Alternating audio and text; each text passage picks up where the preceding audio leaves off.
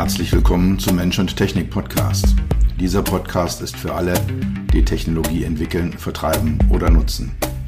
Für alle, die immer mal wieder das Gefühl haben, dass Technologie sie überrumpelt oder beherrscht. Für alle, die verstehen wollen, was Technologie mit uns macht und wie wir unser Leben zurückbekommen. Dieser Podcast ist für die, die Technologie sexy machen wollen. All die Produktentwickler, Designer, UX-UI-Profis, Produktmanager, CTOs, CEOs und für dich. Mein Name ist Dr. Peter Röska, von meinen Freunden auch Dr. Peter.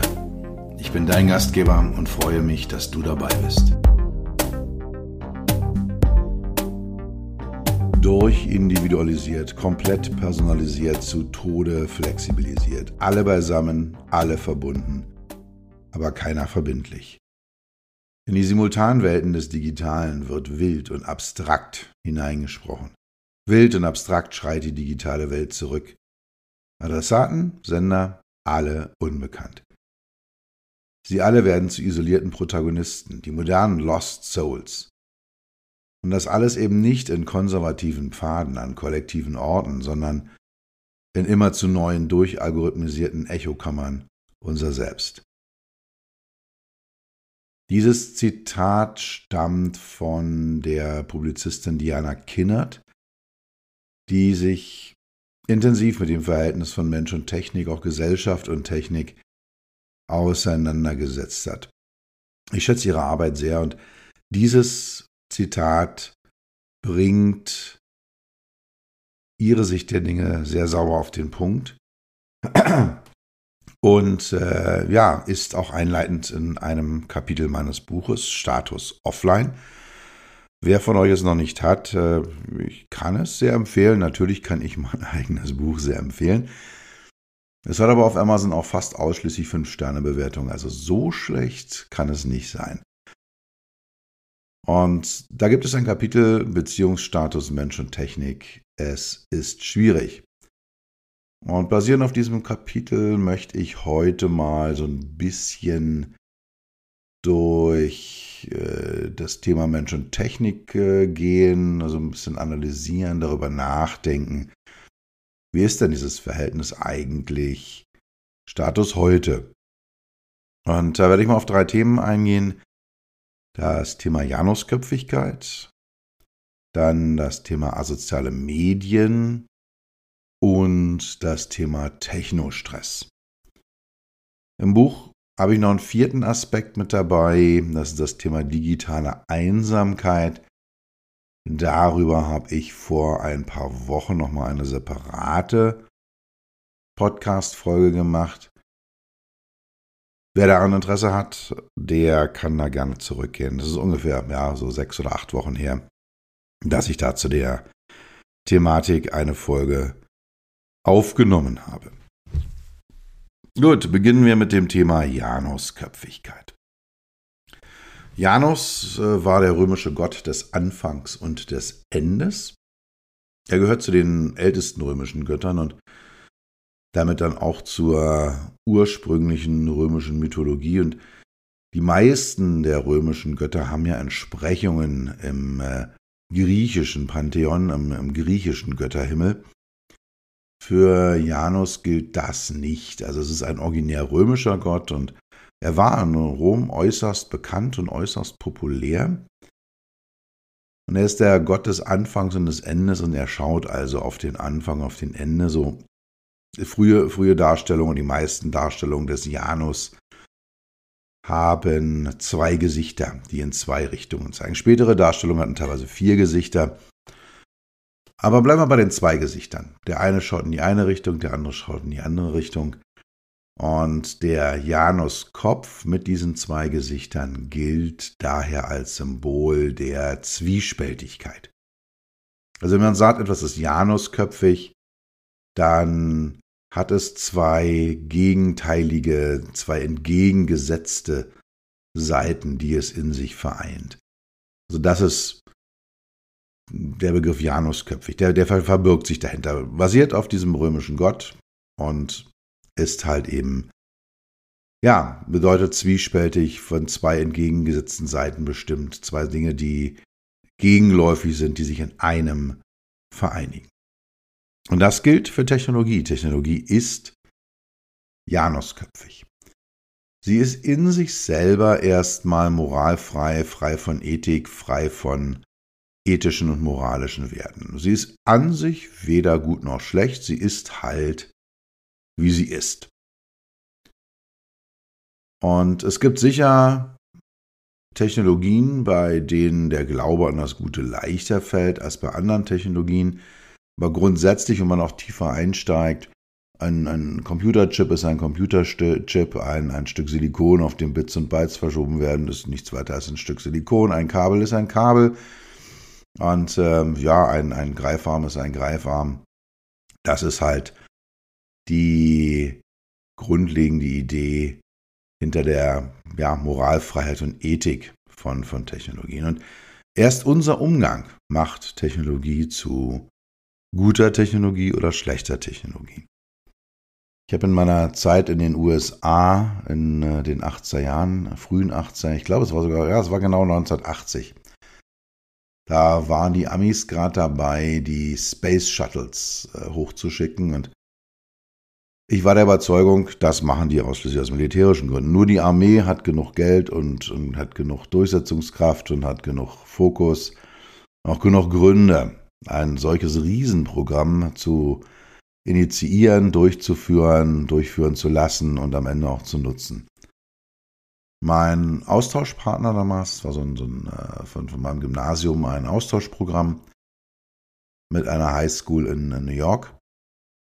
mein Austauschpartner sagte damals zu mir, nee, nee, das dient der Wissenschaft und wir werden viel über die Welt lernen. Ähm, es wird uns ermöglichen, Satelliten im Weltall auszusetzen. Wir können die Welt besser beobachten und besser verstehen. Und also der hatte da einen ganz anderen Ansatz und am Ende nahm er dann seine Gabel, wir saßen da gemeinsam in der, in der Schulmensa und zeigte mir diese Gabel und sagte, naja, guck mal, mit dieser Gabel, mit der kann ich meine Pommes essen und mit dieser Gabel kann ich äh, dich umbringen.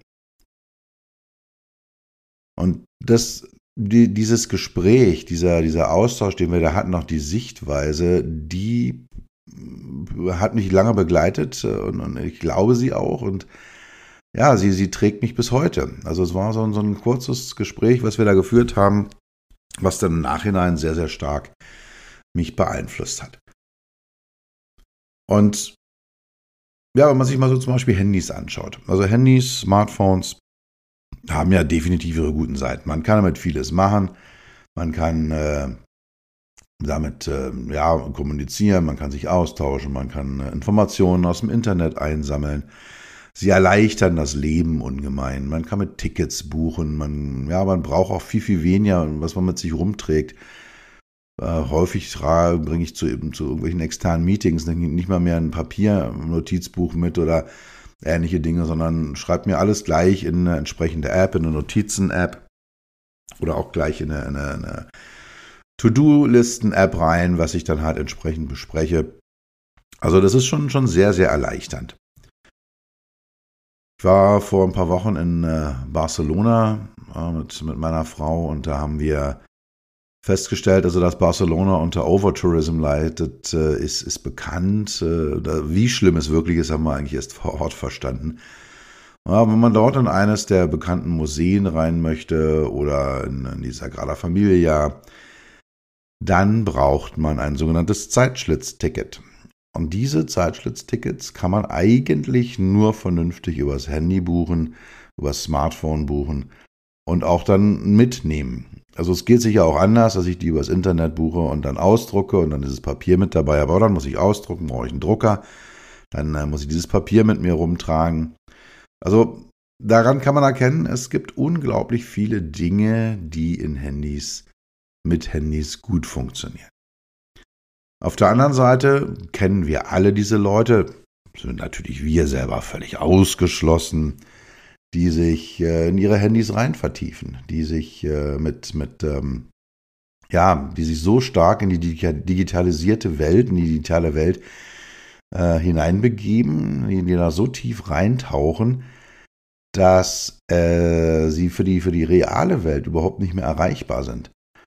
Die dann da wirklich sitzen am, am schönsten Ort äh, der Welt und äh, aufs Meer gucken könnten oder auf die Berge oder auf die Großstadt. Aber ja, nachdem sie zwei, drei Fotos gemacht haben und die verschickt haben, eigentlich nur noch gucken, wie sehen die Reaktionen darauf aus und, und was passiert denn jetzt eigentlich hier mit meinen Bildern, sich ja ihre Dopamin-Kicks über die Klicks äh, und die Kommentare abholen. Also das ist, äh, zeigt dann so die negative Seite auf, dass man also eigentlich gar nicht mehr vor Ort ist, dass man nicht mehr da ist, dass man nicht mehr präsent ist und äh, dass man auf diese Art und Weise halt ja abwesend ist und das Ganze führt halt dann auch in eine Sucht. Also Handysucht ist von der WHO, von der World Health Organization eine anerkannte Krankheit. Und in äh, Südkorea gibt es äh, militärisch organisierte Bootcamps, in denen meistens sind es junge Männer, in denen die von ihrer Handysucht befreit werden mit teilweise ziemlich radikalen Methoden, also der völligen Abwesenheit von Bildschirmen, dem absoluten Verbot von Handys. Das sind alles Themen, die dann, ähm, ja, die dort gemacht werden. Es gilt aber nicht nur für, für Smartphones, die Janusköpfigkeit, also alle Autos sind eine wunderbare Sache, ja. Sie erlauben eine flexible, eine einfache Mobilität, aber Gerade in Städten sind sie oft lästig, bis, bis hin zu der Tatsache, dass äh, immer noch jedes Jahr 1,2 Millionen Menschen weltweit im Straßenverkehr sterben. Ja, das sind mehr als äh, durch Kriminalität, Terrorismus und Krieg zusammen. Ähm, das, das nehmen wir einfach so hin. Und ja, es ist so, als ob äh, ein, ein Airbus äh, A320, also so ein, so ein klassisches äh, äh, Workhouse-Flugzeug, ähm, als ob eins von denen jede Stunde irgendwo auf der Welt abstürzt. Da würden wir nicht mehr einsteigen in Flugzeuge, aber in unsere Autos steigen wir ein.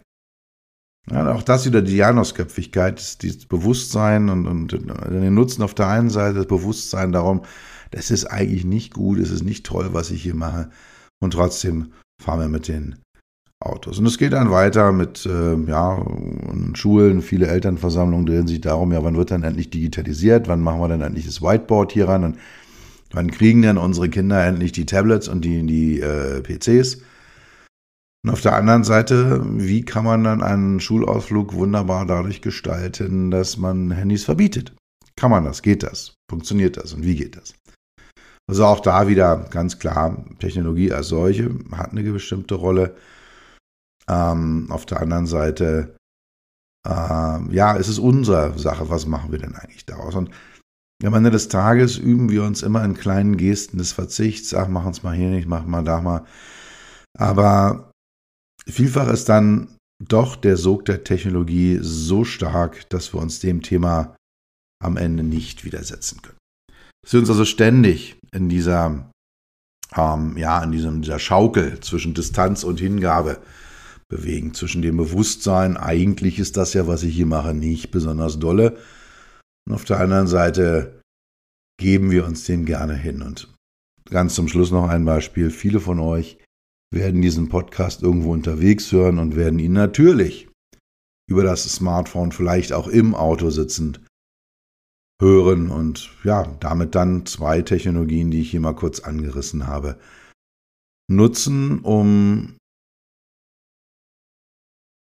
sich hier fortzubilden, um Dinge von mir zu lernen, um äh, ihr Denken triggern zu lassen. Und das, denke ich mal, ist doch auch eine sehr schöne und sehr angenehme Sache. Gut, Thema asoziale Medien. Also das sind die sozialen Medien natürlich, Facebook, Instagram, LinkedIn, Twitter, jetzt das neue Threads, äh, was Mark Zuckerberg äh, auf, auf den Markt geschmissen hat. Das sind so Themen, die, also das sind so die Applikationen, die Apps, äh, die Anwendungen, die Themen, die ich hier meine, wenn ich über asoziale Medien rede. Da gibt es einen wunderbaren Spruch von Gerald Lanier, auch so ein Internetaktivist, äh, ein Mensch, der sehr, sehr intensiv darüber nachdenkt, wie denn Technik, äh, Technologie unser Leben, unsere Welt, unsere Gesellschaften verändert. Und er hat den schönen Satz gesagt, wenn im Internet etwas umsonst ist, bist du nicht der Kunde, sondern das Produkt. Und das trifft es sehr, sehr sauber. Also das äh, trifft den Nagel auf den Kopf, weil äh, ja, wenn, wenn du etwas geschenkt bekommst, äh, dann musst du dich ernsthaft fragen, warum kriege ich es denn geschenkt? Warum betreibt denn Facebook diese riesige Infrastruktur und am Ende kann ich es umsonst nutzen. Also da sitzen ja Leute, die entwickeln, die entwickeln Hardware, die entwickeln Software, die pflegen diese ganze Struktur, die braucht Unmengen an Strom und es muss alles bezahlt werden. Und die Frage ist, warum machen die das?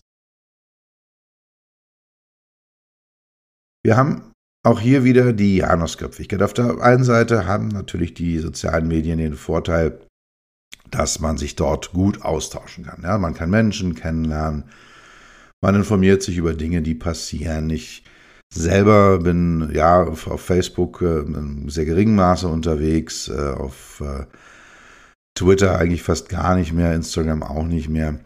Was ich sehr, sehr intensiv nutze, ist LinkedIn. Also diejenigen von euch, die einen LinkedIn-Account haben, können mich gerne anfunken, sich gerne mit mir vernetzen. Da freue ich mich immer drüber. Dort bin ich für mein Business unterwegs und habe auch schon das ein oder andere Umsatz generiert, weil ich dort vor Ort bin.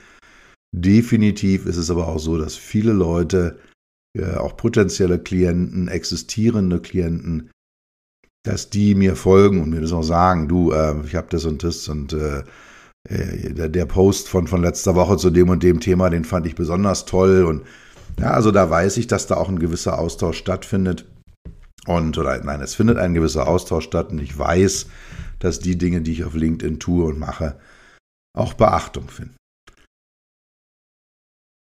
Ja, und auf der anderen Seite ähm, ist es natürlich eine Form von Süchtigkeit. Ne? Das ist äh, auch wieder so eine, so eine Sucht, die sich da entwickelt und wir erfahren, das ist ein guter Indikator mal dazu, dafür viele Dinge zuerst über soziale Medien. Und das war, ich war glaube ich 2008 oder 2009 oder 10 in der Größenordnung, als sich der, der Fußballspieler Robert Enke von, von Zug geworfen hat.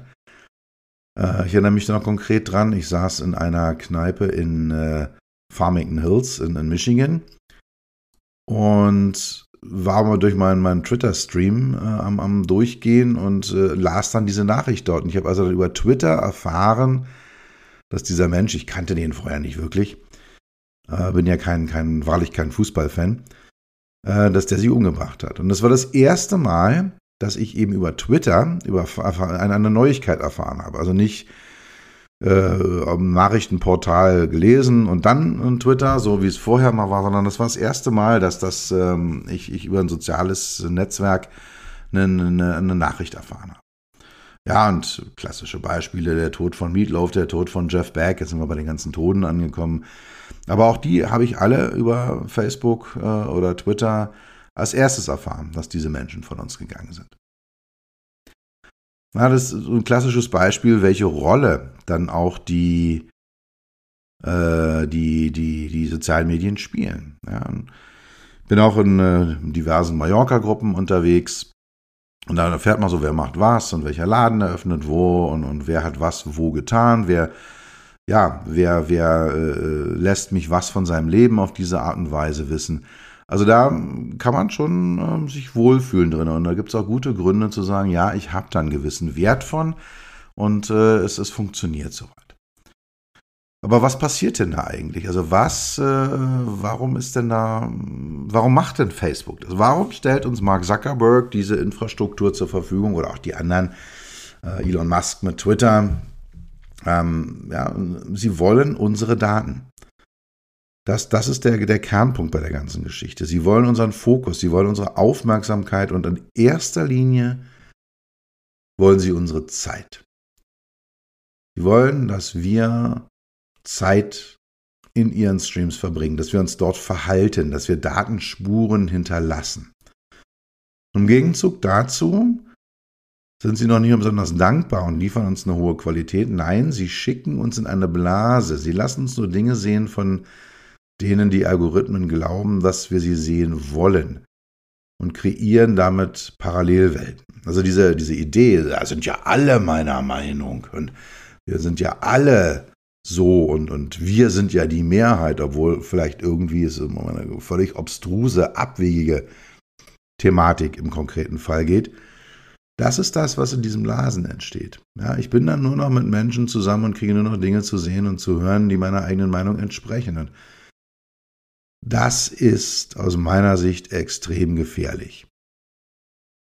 Und das ist auch eine Sache, die bis hin aus meiner Sicht zur Demokratiegefährdung führt, weil ich eben keine Vielfalt mehr habe, weil ich keinen Widerspruch ertragen kann. Und es kommt ja noch dazu, dass das Ganze dann auch nochmal sehr schnell sehr gewalttätig wird, weil alles, was anders ist, natürlich dann nicht mehr dazugehört. Und ich auch den Widerspruch und die Andersartigkeit überhaupt nicht mehr gewöhnt bin.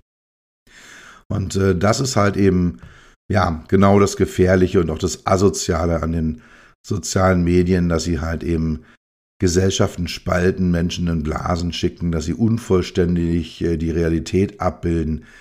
Das sind die eigentlichen Kritikpunkte, die, die da laufen. Was dazu kommt, ist die scheinbare Perfektion. Gerade Instagram ist ja dafür sehr, sehr bekannt. Alles glitzert, alles blinkt, alles ist perfekt. Und ja, wir lassen ja auch die, die, die Welt nur wissen, was wir die Welt wissen lassen wollen. Also wenn ich jetzt irgendwas, wenn was Peinliches passiert ist, ja, vielleicht poste ich das, weil es witzig ist. Aber wenn ich es nicht möchte, dann mache ich es nicht. Sondern ich lasse nur die Welt, ich lasse die Welt nur das wissen, was sie wissen soll. Und im Prinzip ist es ja auch okay. Was man sich aber vor Augen führen muss, ist, dass es andersrum ganz genauso ist, weil es machen ja alle. Ich kriege ja von allen anderen nur das zu sehen, was sie gerne zeigen wollen. Und das führt dann eben auch wieder an eine Realitätsverzerrung. Da gibt es dann halt diese super nachretuschierten Bilder von, von äh, meistens als junge Frauen, die da in, in den Foto-Apps gezeigt werden, die mit der Frau selber überhaupt nichts mehr zu tun haben, die über Filter, die über Nachbearbeitung so extrem von der realen, vom realen Gesicht und von einem realistischen Gesicht und einem echt existierenden Gesicht oder Körper sich entfernen. Und es gibt die Nachweise darüber, dass das äh, andere junge Frauen, die glauben, das sei Realität, in die Magersucht treiben oder in den Selbstmord treiben. Ja, weil da halt eben auf Insta irgendeine Influencerin äh, super enge, äh, super, super enge Hosen trägt oder super schmale Hüften hat und dann dazu große Brüste und einen großen Hintern und äh, das wollen alle auch haben und da kommt keiner hin, weil es nicht echt ist. Und äh, ja, dann äh, führt das halt eben zu ernsthaften psychischen Problemen bis hin zum Selbstmord. Oder wie es der Publizist Shamat Palahabdian gesagt hat, wir kuratieren inzwischen unser gesamtes Leben um diese vermeintliche Perfektion herum weil wir dafür mit Herzchen, Likes und Daumen nach oben belohnt werden. Wir fangen an, das mit etwas Wertvollem und etwas Wehrhaftem zu verwechseln.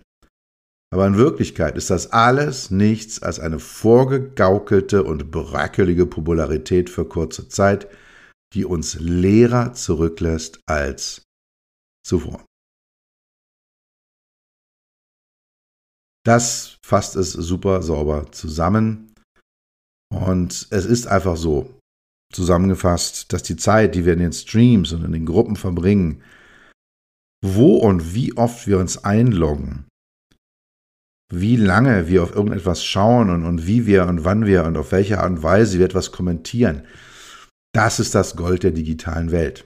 Das ist das, womit die großen Internetkonzerne, die Social-Media-Apps ihr Geld verdienen. Was wir selber posten, also die Inhalte, die wir aus Eitelkeit, aus der Sucht nach Klicks und nach digitaler Aufmerksamkeit dort online stellen, die sind nur das Sahnehäubchen auf dem Social Media Kuchen. Unser Verhalten, die Datenspur, die wir während der Nutzung hinterlassen, das ist das Wertvolle. Das ist das auch, mit dem die großen Jungs aus der Internetwelt sind ja meistens Jungs, ihre Milliarden auf die Seite gebracht haben.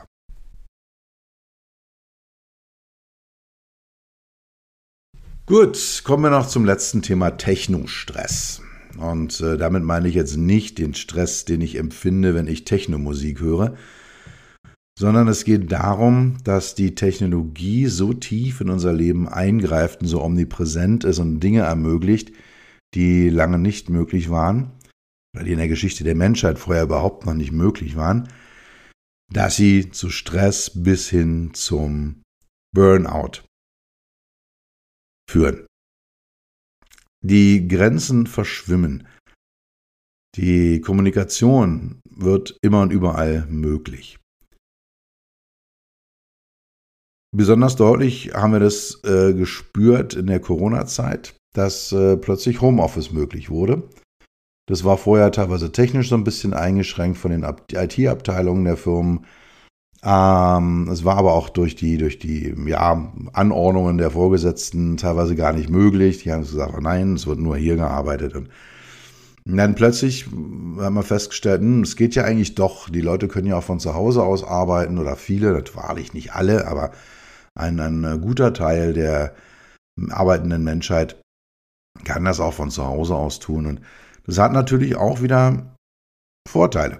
Ja, ich habe weniger Wegezeiten, ich äh, kann mich äh, nebenbei auch noch um das eine oder andere zu Hause kümmern, kann mal eine Spülmaschine ausräumen oder eine Waschmaschine ansetzen. Und das sind alles so Dinge, die seit Corona, seit dem Homeoffice möglich sind. Aber es führt auch dazu, dass eben die Grenzen verschwimmen. Die Grenzen zwischen Büro und Zuhause, die Grenze zwischen Arbeit und Freizeit, zwischen Work und Life, ja, Work-Life-Balance. Ähm, wir werden überall, wir, wir sind überall erreichbar, ja. Und es wird alles direkter, schneller und einfacher. Fühlt sich aber halt, und viele spüren das äh, jetzt auch immer, immer schwerer an. Bis hin eben zur Erreichbarkeit im Urlaub, äh, dass man dann halt plötzlich, äh, ja, ruft der Chef auf dem Handy an, hey, was ist hier, was ist da, was ist dort und dann kriegt man die großen und die kleinen Katastrophen aus dem Berufsleben dann in der Zeit, die ja eigentlich zum Aufladen gedacht ist, direkt präsentiert. Und das, wie gesagt, führt zu Stress und am Ende zu Burnout. Und Technostress ist das Produkt dieser misslungenen Anpassung von uns selbst als Menschen, wie wir gebaut sind, wie wir funktionieren, von unserer Wahrnehmung, unserem Verhalten an die Anforderungen, an die sozialen, psychischen und technologischen Anforderungen, die die omnipräsenten Geräte auslösen. Also wir haben das Handy, das Smartphone ständig mit dabei, auch so ein Laptop. Ich habe meinen Laptop eigentlich immer irgendwie in Griffweite. Ja, und es äußert sich dann am Ende in Konzentrationsschwierigkeiten, Nervosität, Ängsten, Müdigkeit, Depressionen und dann auch indirekt zu einem, einem äh, steigenden Missbrauch von Medikamenten, Alkohol und Drogen.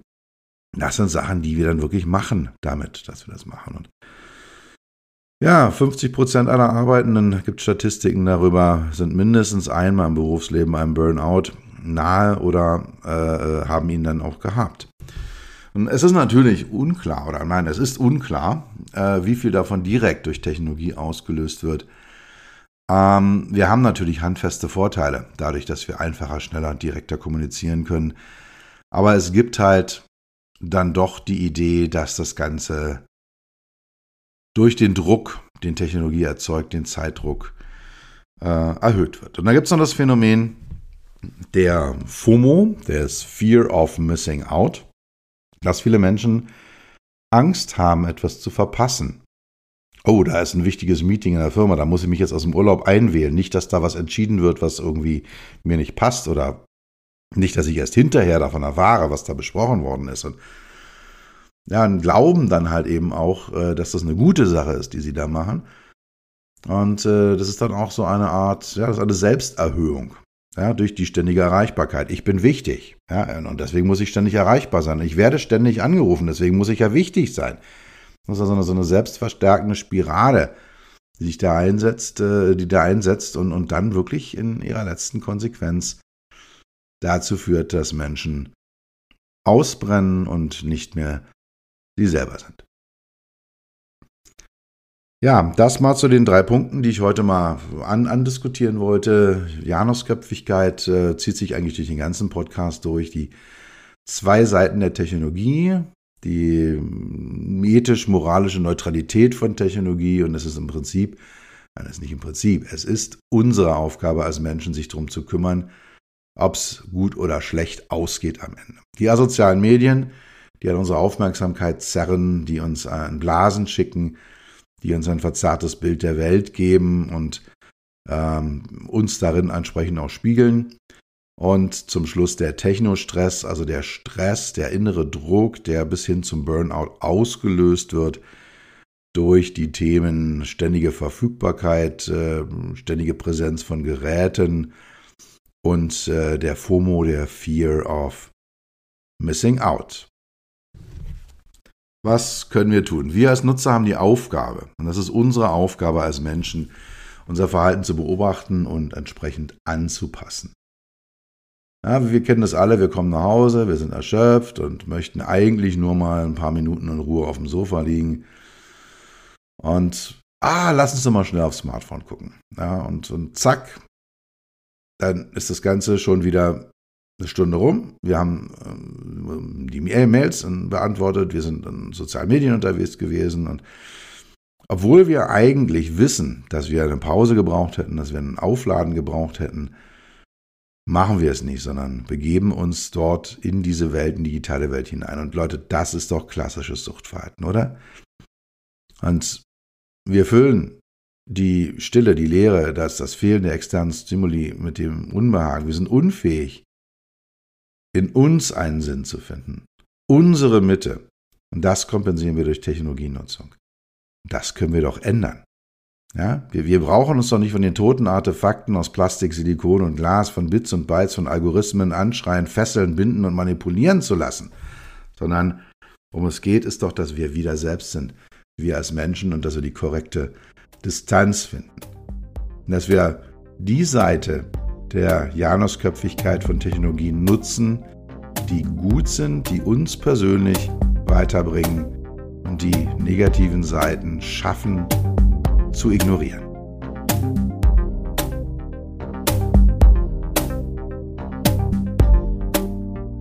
Das war's für heute.